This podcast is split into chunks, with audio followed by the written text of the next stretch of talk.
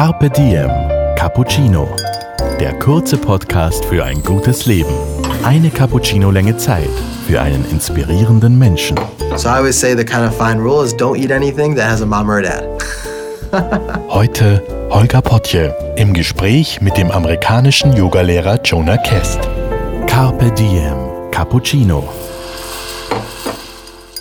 Hi, Jonah. Welcome to our little studio. It's a pleasure having you here. Thank you for having me. I'm excited.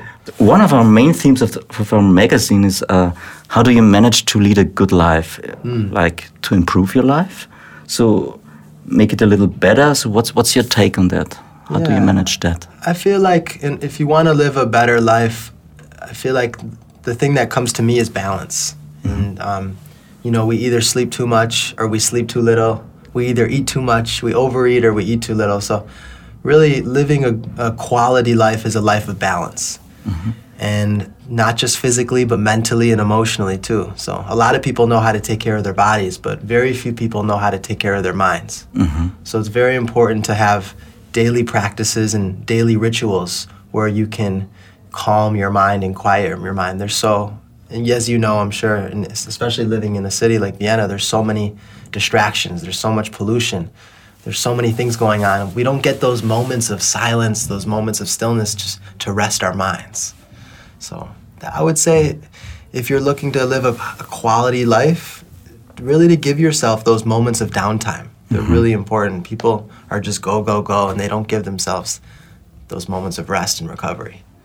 I'm, I'm just wondering because Jonah, you're 23 years old now, and, and like you already found your balance. That seems like a huge task. Hey, I mean, it's every day's a you know a work in progress. But I've I've had really good teachers. Like your parents, or Yeah. So hey, you did your homework, huh? I did a little bit of homework actually. Yeah. Yeah, I, I was fortunate that my dad is a yoga teacher, um, and my uncle Bryan is a yoga teacher. Bryan Kest, he founded Power Yoga, and he comes to Austria every year to teach. Cool. And um, yeah, so I've had really good mentors to kind of show me the, the path and show me the way, but that's just the first step. You know, it's not enough just to know the path; you have to walk the path. And um, I'm walking it right now, so I'm learning as I as I walk. Okay, but tell us like a little bit more about your background because actually I think you you practiced yoga from day one. One could say.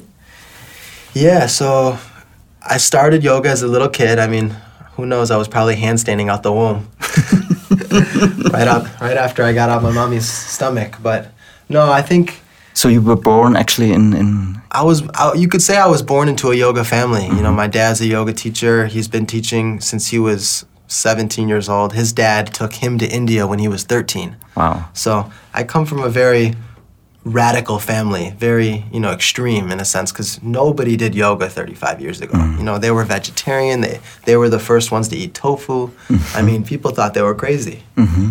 But for me, growing up personally, I started where there was kind of like. I was a little forced to go to yoga. You know, my dad would make us go to the Sunday morning class every Sunday. He'd wake us all out of uh-huh. bed, me and my three brothers, get to uh-huh. yoga, and we'd all just kind of lay there and, you know, and it wasn't until I got a little bit older where I really started to appreciate it and, and understand the benefits. And I saw how much my father was helping other people. So once I started to mature a little bit, I was like, wow, this is really beautiful. Something's happening here. And um, I decided to train under him. I took teacher training, and the rest is history. Yeah, and you became like a, a yoga teacher at, at the age of 17, right? 17, yeah. So it was my senior year of high school. Um, and I took teacher training with my pops, and I never looked back. I started teaching right away.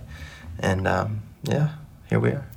Yeah, like the way you told it, I'm, I'm guessing your parents were like like kind of hippie parents. Could you say that? Uh, I would say a good balance between hippie, but also like business minded. You know, my father's an entrepreneur, so he he was the first one to have a yoga studio in the Midwest in, in America. Okay. So he definitely had that. He had that business mind too. He was an entrepreneur, so I think mm-hmm. that helps because in the yoga world, it's e- very easy to fall off. You can get a little too much into the the hippy dippy stuff, but it's uh-huh. nice to have that like groundedness uh-huh. of like business mentality and just understanding um, how to stay grounded and not be too airy fairy. Yeah, yeah, So yeah.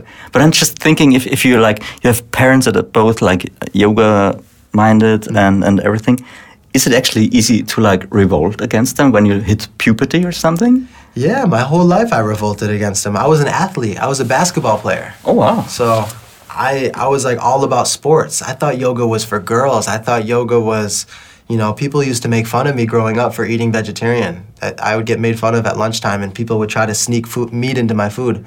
So I was always kind of that you know hippie kid who packed vegetarian lunches, whose whose dad came in and did yoga for the whole class, and you know it was Was it was interesting. for It was- uh, I was a strong kid, so I, I never really got bullied or anything. But Okay. you know, it was always different for sure. And now, of course, everyone loves yoga. It's mainstream. Everyone calls me from high school wanting to come to a class. And so it's funny how everything's changed. And Yeah. I'm so grateful for it. And only if I would have known a little bit earlier, which I figured out it early. But that's just part of the process of growing up, you know? It seems like yeah. How do you like prepare for a yoga class? Is there is it is every class different or is there Yeah. topic themes? How does it work? Great, great question. Wow, you, you're, you're good. I think, yeah, I think bringing in a sense of storytelling, bringing in a theme, bringing in some kind of bigger purpose behind the yoga classes is really important, especially in the style that I teach. Mm-hmm. Because, you know, you can go to a lot of yoga classes where it's very repetitive. And I always tell people, you know, you're not coming here to look better in your Lululemon outfit. You know, there's a bigger purpose why we're all here to connect with the community, to, you know, like we talked about earlier, resting your mind, strengthening your mind. There's such a bigger purpose. So I like to weave in stories from the Buddha, you know, things that I read. I really like to include studies and benefits. Mm-hmm. For example, you know, there's so many medical studies that are being done on the brain now through meditation and yoga. So I like to bring in a little bit of science for those, you know, type A people who are like, what is what is this really doing for me?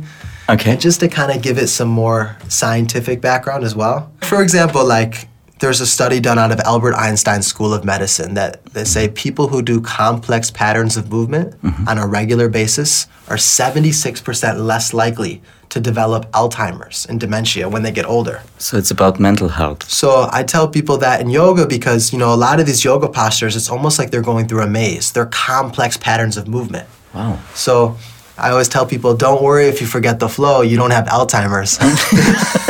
but you are strengthening your mind and you're preventing Yeah. yourself from, Yeah. you're strengthening the gray matter in your brain. Okay. They've done so many scans of the brain and figured this out.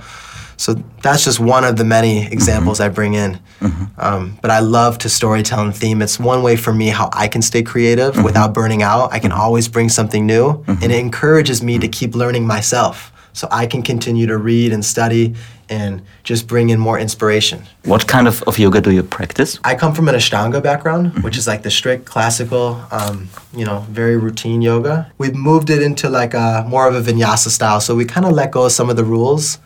I like to kind of use the theory. You know how um, Martha Graham took like cl- classical ballet, but she turned it into modern dance.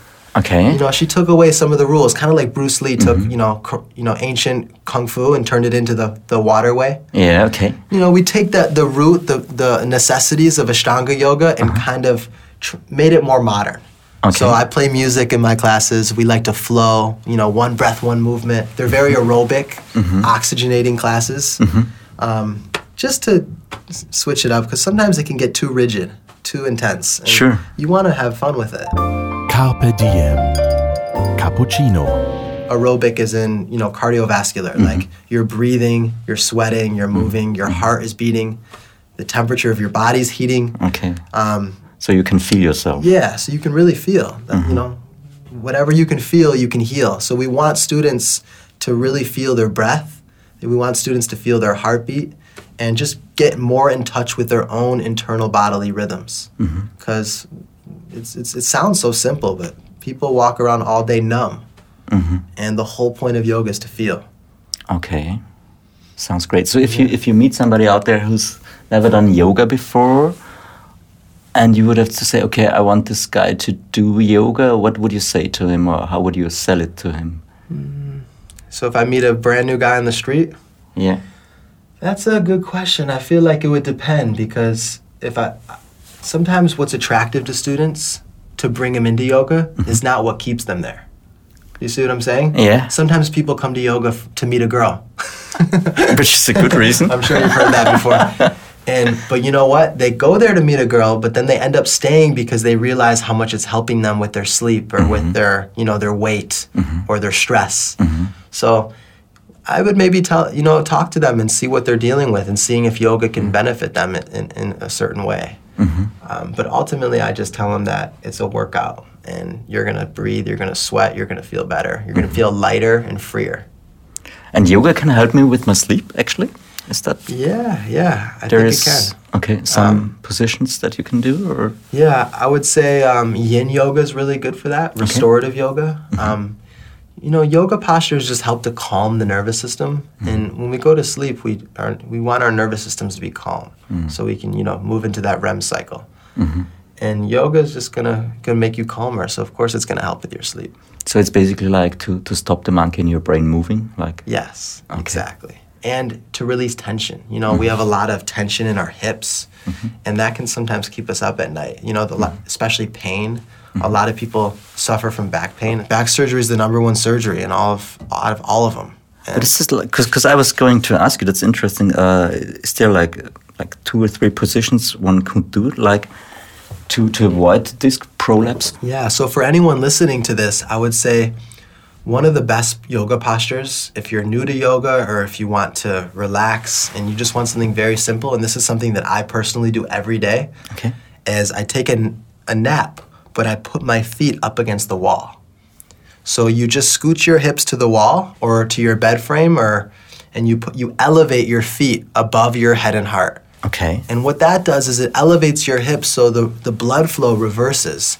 And it's a really gentle stretch in your hamstrings and very calming on the nervous system. So I like to do that before bed. Okay. I like to do that in the middle of the day. Mm-hmm. It's just a really gentle stretch that is gonna um, make your feet feel better, your knees, your ankles, your hips. I think a lot of back pain comes from tight hips. Uh-huh. They're so con- people don't realize, oh, if my back hurts, they think it's something in your back, but no, it's often coming from your hips. Okay. Because what's happening is your hips are tight, so it's pulling on your low back. Mm-hmm. And that's where the pain is coming from. So I would recommend any hip opener. Pigeon pose is a really good one. Um, if you work a lot, if you're sitting, um, there's another good one where, where you're on the chair. You just take your right foot Yeah. to your left knee, like you're sitting gentleman style. Uh-huh. know, Yeah, yeah, reading a sure. newspaper, and kind of lean into that. You'll feel it in your hip. Um, what's another hip opener? You can let the soles of your feet come together if you're sitting on the floor. Okay. And bring your heels to your inner groin. Uh-huh. Call that butterfly pose. Butterfly, yeah. That's a nice one. Second big topic for us: uh, food and traveling. Mm. You're now we're getting to the good stuff. Can I take a bite of this pineapple? Yeah, you should. You started out a- as a vegetarian, and then when you were like 10 years old, you became a vegan, right? Yes, yes. So, my family, when I was born, I was born and raised a vegetarian. Mm-hmm. You know, a lot of people, especially my grandparents on my mom's side, they're from Russia. Mm-hmm. So they're very, you know, they eat their meat every day. Mm-hmm. They were very concerned for my health as a kid. Yeah. They were kind of upset with my parents for raising me vegetarian. They thought I was going to get sick. Yeah. But my parents had enough information and intelligence and wisdom to know that I'll be fine. And Okay. I think I don't look protein deficient to you, do I? You don't. and that's one of the big myths is you know vegans don't get or vegetarians don't get enough protein mm-hmm. so we can talk about that more but yeah i was raised a vegetarian and then when i was about 12 or 10 years 10 or 12 years old somewhere in between there we made the transition as an entire family to go vegan mm-hmm. and it took a lot of effort on my mother's side because she cooks for us Yeah. so it took her kind of some experimentation to like for example one thing that was hard was butter yeah, it's all about just being conscious and having that in the back of your mind, and mm-hmm. because what you you are what you eat. Yeah. So you we might as well be very careful about what we're eating. Yeah. Yeah. And and how how much did your life change? Like since you changed to to eating vegan from vegetarian, was there like a big difference for you, or is it? Can you feel it? I always say there's three different types of diets. The ego-centered diet. Oh, you got it in there, huh? Remind me. So the first one's an ego-centered diet, Yeah. where your diet's all about, you know, oh, I want this, I want that, I want a donut, I'll eat a donut. You know, I want sugar, I'll eat that. It's just kind of you eat just whatever the heck you want, mm-hmm. and that's unfortunately a lot of people's diets. Second diet is a health-centered diet, which we see a lot. It's just people eating for their best health. You know, the bulletproof trend, do they have that here. Where Yeah. People are eating like coffee with butter in it and they're just trying to increase their performance. They're all mm-hmm. about sharpening their brain and eating enough fats and fish and uh, whatever, which is good, I guess, if you want certain performance, if you have certain goals, mm-hmm. but it's all health related. Mm-hmm. And I say the highest form of diet is a heart centered diet. Okay. And this is about everything that's on your plate. It took as little harm as possible to get there. okay, so- you have to go into detail with that. Yeah, That so means there wasn't any fear, there wasn't any violence, mm-hmm. there wasn't any suffering to get onto your plate. okay. So I always say the kind of fine rule is don't eat anything that has a mom or a dad. it's hard. It's a hard thing to talk about, you know, 'cause Yeah. it's you know we're so convinced that we need animals to be healthy, but in reality we don't. You know, I I I, ho- I really hope to be a living example of that because you can be just as healthy and happy and even more without eating animals. You said as well, uh, for me, diet is one of the biggest doorways to spirituality.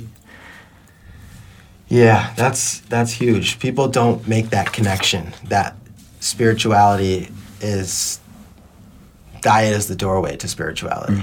Um, it can be a spiritual practice, you know, because like I said earlier, you are what you eat. So if you eat things that had fear, if an animal was killed, and I don't want to get too, but it, it was fearful, you're consuming that fear. You're consuming that suffering. There's a certain vibration. I'm just wondering, because you're traveling a lot, uh, do you get sometimes lonely when you're traveling? Yeah, great question. You're so intuitive, man. Yeah. You must do this a lot. A little bit, yeah. But is there, is, are there you know, people say, "Oh, Jonah, you must have the best life." Hmm. You know, you travel the world and you te- you do what you love, and I feel very fortunate. But no, sometimes this lifestyle can be very lonely. Hmm. You know, you go from hotel room to hotel room. You know, you create relationships, and then you have to say goodbye to those people. do you have like solutions for that, or do you have like little tricks that you do then, or is that, Yeah. what does work against loneliness? I always like to travel with purpose. So I always like to travel, and I feel like yoga gives me a home wherever I go. We're coming to our like question and answers part. Cool. Is that Yeah, cool? Perfect. Um, okay, let's go. Do you have a daily ritual? Daily ritual, yes. Um, my meditation practice. Every morning, even if it's just, even if I don't have much time, at least five minutes. Mm-hmm. Just sit in my bed, even before I go pee or brush my teeth, like just observe my breath just before I wake up, mm-hmm. and a few minutes before I go to bed. Mm-hmm. That's like my daily ritual. So that's like the meditation and gratitude circle before going to bed and, and when waking up, right? Yes, yes. Just maybe thinking about a few things I'm grateful for. Does that work? Is that like a good trick? Yeah. Thinking about things that you're grateful for? It is. It is, especially before you go to bed, because a lot of times we have a hard time sleeping because we're we think about all the stuff during the day that went wrong. Mm-hmm. But if you start switching your mindset to what you're grateful for, mm-hmm. you go to bed with like ah, like wow, like a sense of ease. Makes I'm sense. really blessed. You know, I, I, I can. f- I'm grateful for my mom. I'm grateful for my dad. I'm mm-hmm. grateful for that meal I had today. Oh, and you think of all the good things that happen, or maybe even for some someone else. Mm-hmm. A quote that you live by every day, like that works for you. Mm, quote that I live by every day. This is a good one. I would say, and just, just in any any field. Just something that makes sense to you, like in every situation, or that kind of Okay. you. I would say a quote that I live by, or like a quote that I often like to repeat myself, is by Gautama the Buddha. And he says, If you only knew the power of generosity, you wouldn't go a single day without sharing. And he says, The most powerful thing that you can share is not a physical thing, but is your presence. So I like to remind myself this because it's really important to share your presence. Be really present with people and give your full undivided attention. And that's that's an important one. You know, we, we can oftentimes brush people by or oh, you can have this gift, but if you really want to give something away, give your presence away. That's people remember that. Uh, quick questions: coffee or tea? Coffee. Coffee. Without milk or with cappuccino with oat milk. oat milk? okay. Um, yoga or kickboxing? Yoga. Come on. Kickboxing's fun too. Why can't you do both? Yeah, true. That's the thing. People think that, oh, you know, I don't want to do yoga because it's going to take away from all my other, I can't do kickboxing anymore. I can't do spinning or run. But no, it's just yoga's going to make you a better kickboxer, a better runner, a better swimmer. It's only going to accentuate everything. So True. try yoga, bring it into your routine. Watch it, it, you know, injury prevention. Watch it let you get more flexible and strong. Yeah, but I think actually there's a lot of uh, like professional rugby players out there that are doing yoga already, and, All and the athletes players. are yeah. doing yoga now. It's so common. LeBron James, Steph Curry, all these amazing Olympic athletes, they're all doing yoga because they know it, it, it. Not only is it keeping their body stronger and more flexible, but it's helping them in, with their minds. That fourth quarter when they're under pressure. Uh, last question: Which animal symbolizes your character best? If you had like a spirit animal, I would say an elephant. elephant. Yeah, Interesting. strong but gentle. Okay. And he eats only plants. You got it, bro. Thank you so much for coming here. hey, it was an honor. Thank Yeah. you for having me. For me as well, and, and all the best to you. Thanks for holding the space and asking so many intuitive questions. I really enjoyed this one. Yeah. Thank you so much. Pleasure. Namaste. Namaste. Dir hat unser Carpe Diem Cappuccino geschmeckt? Dann gönn dir die XL-Variante, den kompletten Podcast mit dem amerikanischen Yogalehrer Jonah Kest auf Soundcloud, iTunes, Google Play oder Spotify. Jetzt abonnieren und liken. Das Carpe Diem Magazin erscheint alle zwei Monate.